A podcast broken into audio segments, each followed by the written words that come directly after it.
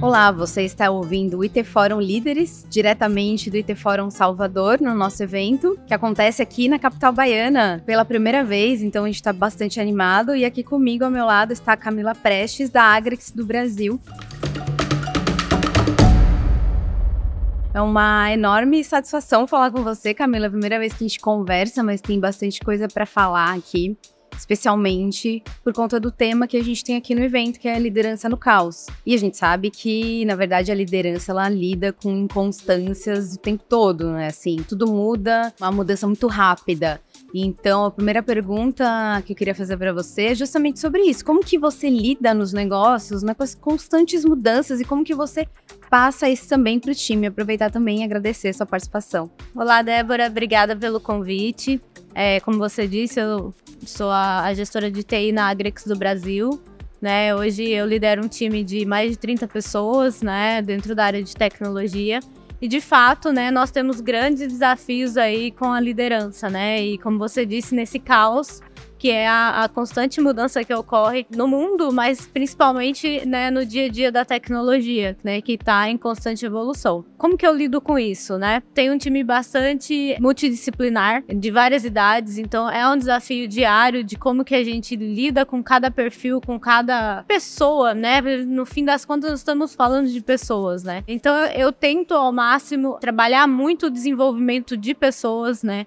Entender mais cada perfil que trabalha comigo, conhecer, estudo muito sobre isso, sobre perfis, né? E como que eu consigo colocar cada profissional dentro da sua habilidade para que a gente consiga, né, lidar com todo esse dinamismo que existe dentro da área de tecnologia, né, e dentro da companhia. E principalmente como que eu aproximo essas pessoas do negócio, né? Então isso é um constante trabalho que a gente faz de colocar a equipe de TI dentro dos negócios para que elas possam entender um pouco mais e estar mais próximo, né, do dia a dia de nossas operações.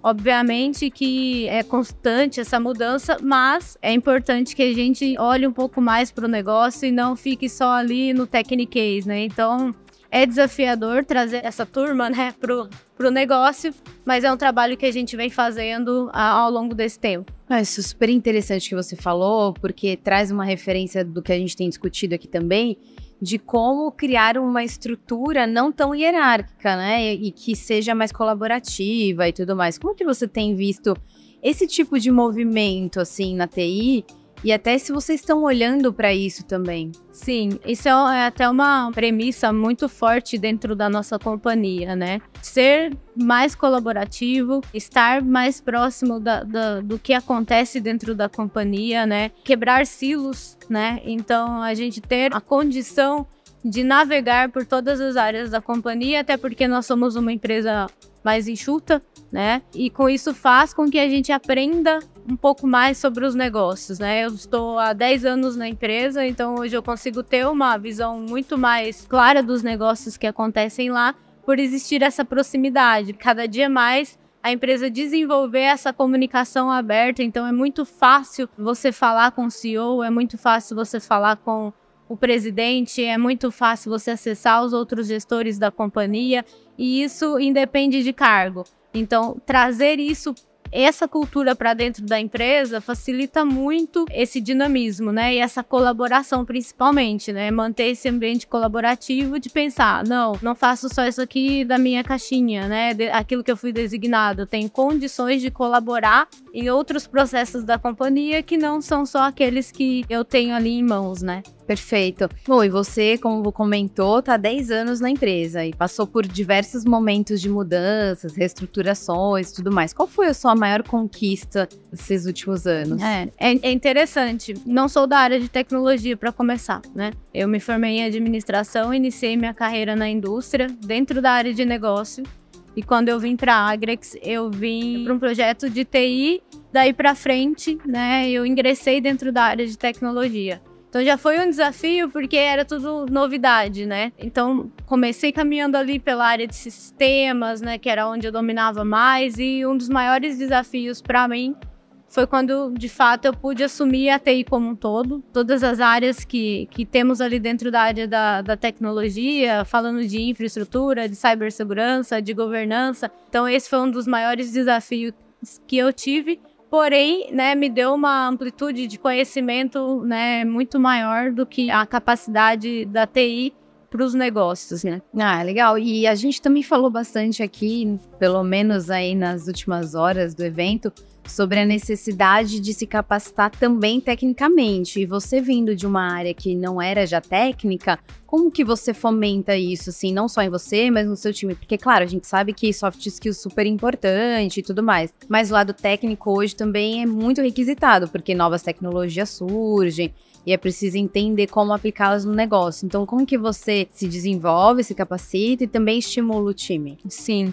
É, eu busco conhecimento, né? Sempre tenho estudado é, um pouco mais a fundo a parte técnica. Obviamente, quando a gente está em cargos de liderança, a gente não consegue aprofundar quanto uma pessoa que está ali no, no dia a dia do técnico, né? Mas eu consigo caminhar junto com o time, né, dentro desses conhecimentos, compartilhar o que eu tenho e eles também comigo. Então é muito colaborativo desde aí. Do fato de eu passar o que eu conheço e eles também de transmitir para mim o que eles conhecem de tecnologia. A gente busca trabalhar em conjunto até nas decisões. Então eu não decido sozinha o que a gente vai implementar tecnicamente. É uma decisão em conjunto, né? Então a gente sempre toma a decisão, analisa a viabilidade em conjunto ali, é, somando o conhecimento técnico. Ah, perfeito. E aí, e para, enfim, as pessoas, os próximos líderes que estão chegando no mercado ou se desenvolvendo, qual dica você daria, considerando aí os seus, os seus aprendizados, para navegar nessa liderança caótica? Olha, é conhecer pessoas, né? Eu acho que ele falou muito aí na palestra algo que eu achei extremamente interessante e necessário, que é o autoconhecimento, né? Ele falou a gente precisa escolher um momento de silêncio e olhar para dentro. Isso eu sempre falo muito pro meu time. Vamos olhar um pouco para dentro e ver o que a gente pode transformar, né? Porque de novo, no fim das contas, são pessoas. Diariamente a gente lidando com pessoas. Então, se você se conhecer e se você entender um pouquinho do outro, qual é o perfil do outro, qual é a habilidade que ele tem, você consegue transformar uma empresa, um ambiente e uma equipe. Né, e principalmente manter um time coeso. Ah, maravilha, Camila. Bom, para quem não entendeu, só antes da gente encerrar aqui, que a Camila citou a palestra, mas enfim, a gente teve um conteúdo super legal com o Dante Freitas e o Renan Anushi, que são professores da Singularity University, e eles trouxeram essas provocações. A gente vai deixar aí também na descrição do podcast o link com essa cobertura. Mas aproveito para agradecer você novamente, Camila, super obrigada aí por compartilhar os seus conhecimentos, suas visões aí do mercado. E espero que a gente possa voltar a se falar aí para conversar de outros temas. Eu que agradeço, Débora, obrigada pelo convite. Conte comigo aí para outras participações no evento. Eu sou a Débora Oliveira, diretora de conteúdo do IT Fórum, e você acabou de ouvir o IT Fórum Líderes, diretamente aqui do IT Fórum Salvador.